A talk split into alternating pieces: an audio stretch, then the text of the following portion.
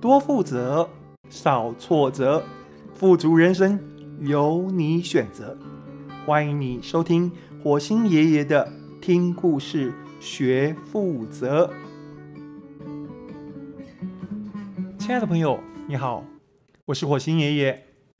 我的线上课《赢得喜爱的故事沟通力》，十月二十六号中午正式上线募资了。我想跟你分享为什么我要做这门课。首先，我来回答我到底是怎么样从一个地球人变成火星爷爷的。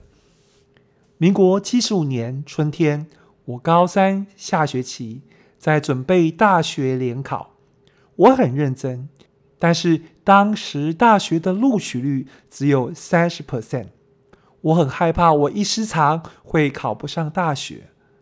我表面上很安静，内心却很焦虑。读书读累了，我会一个人跑去看午夜场电影。电影散场已经半夜一点多，我会骑着我的三轮摩托车，在台南市民生绿园绕三圈再回家。当年像我这样脚不方便的孩子，出路。都是卖彩券、修手表、刻印章。如果考不上，我想我就去当学徒，跟老师傅学修手表好了。我不想跟家里拿钱重考，因为我的父亲不在了，我不想增加我母亲的负担。当然，后来我没有去修手表，我考上大学，还读了气管研究所。但是那一份焦虑一直没有离开，我还不确定自己是谁。每次要前往下一个阶段，我依然是那个深夜在民生绿园转圈圈的高中生。这一切是什么时候停止的呢？是我在滚石唱片的时候。我的第一份工作在花旗银行。一九九三年，我考进储备干部，那是当时硕士毕业生能够找到最好的工作。我在花旗做了半年多，我的母亲乳癌末期，我申请要回台南分行去陪她，结果在回去前一天，她就走了。那件事情对我冲击非常大。一年之后，我决定离开银行，去做我真正想做的事情。我来到滚石唱片，薪水减半，工作内容也跟我想象的不一样。我很努力，但是不知道自己行不行。当时我在滚石唱片负责邮购部门，主力产品都是我企划，文案也都是我自己写的。我卖的是音乐，音乐很抽象，我必须帮产品说故事。我从完全没有文案经验，从一开始写出来的文案总是被嫌弃，然后一路摸索，直到我写出来的产品文案，帮公司创下两亿的销售金额。可以说，在那之前，我都是一个对自己很不确定。很容易焦虑的人，但在那之后，我知道我可以说故事。等到我出了第一本书，我更确定我独特的说故事能力可以帮公司创造业绩，可以在一个人低潮的时候鼓舞到他。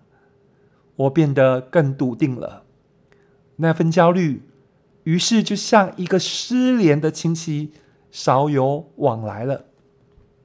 我就这样一路写文案、写书。后来我发现说故事的能力用来设计课程也非常有用。两千零七年，我出来当讲师，在企业教创意。我有一招创意的招，叫做跟没有借东西。我发现大家对这一招很有感觉。二零一四年。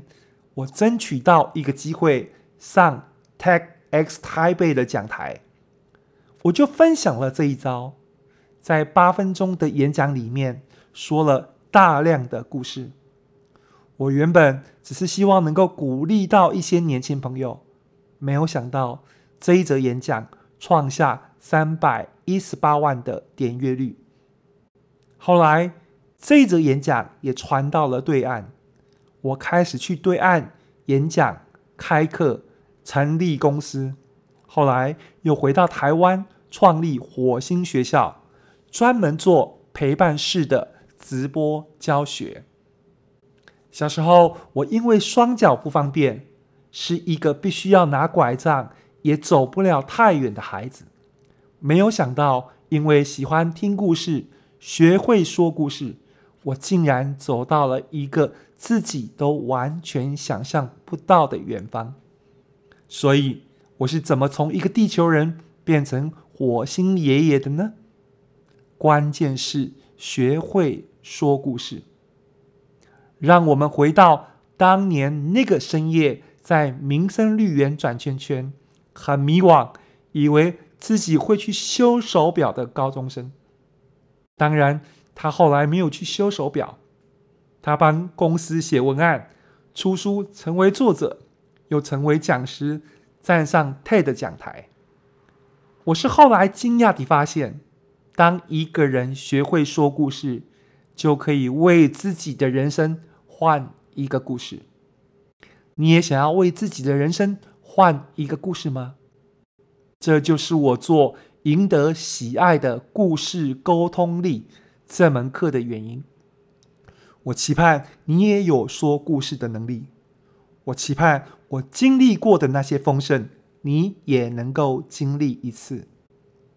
今天我不跟你说课程内容，我把。课程介绍的链接放在说明栏里，你点过去看一下介绍影片。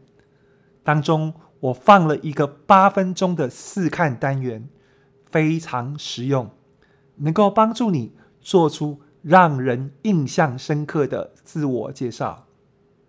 如果你也喜欢听我说故事，也想知道怎么样才能够说出这些故事。